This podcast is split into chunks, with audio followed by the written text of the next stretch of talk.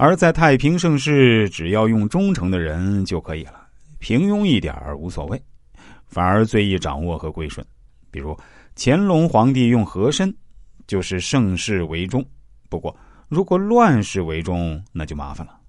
像蒋介石明明处在乱世，却喜欢用为忠、用陈诚这些忠诚的人，结果大家都都知道了。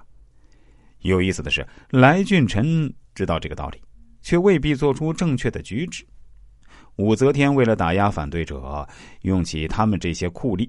等反对者消灭的差不多了，武则天就开始对付他们，来博取人心。周兴被干掉了，就是来俊臣也被告发处死了。一生研究控权的人，最终却被权术弄死。可见知行合一是多么困难的事情。我们再来说说应该如何控制自己的敌人。在这个世界上，比认清朋友更重要的就是认清你的敌人。但什么样的人才算敌人呢？来俊臣从一个酷吏的角度给出了答案：人们共同的敌人不一定是我的敌人，大家都认为坏的不一定就是我们的敌人，他也可能成为我们的朋友。敌人和朋友本身也是不确定的。官吏的朋友。在以官吏为敌的百姓眼里，便是帮凶；亲人的朋友，在和亲人有仇的仇人眼中，也成了敌人。所以说，敌人是变化不定的。显达时的朋友，败落时就是敌人；贫贱时的朋友，富贵时就成了敌人。所以说，朋友是暂时的。因此说，权力是不可废弃的，废弃了就失掉了根本。同情心是不能随便施舍的，太随便了就会招人记恨。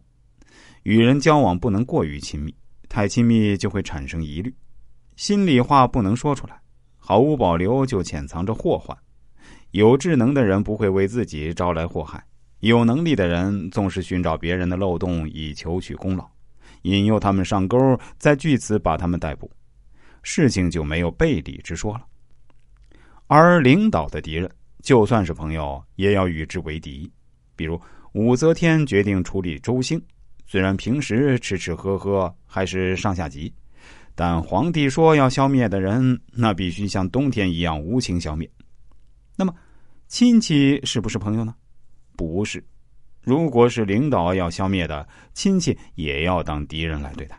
所以，是不是敌人要看领导的意思。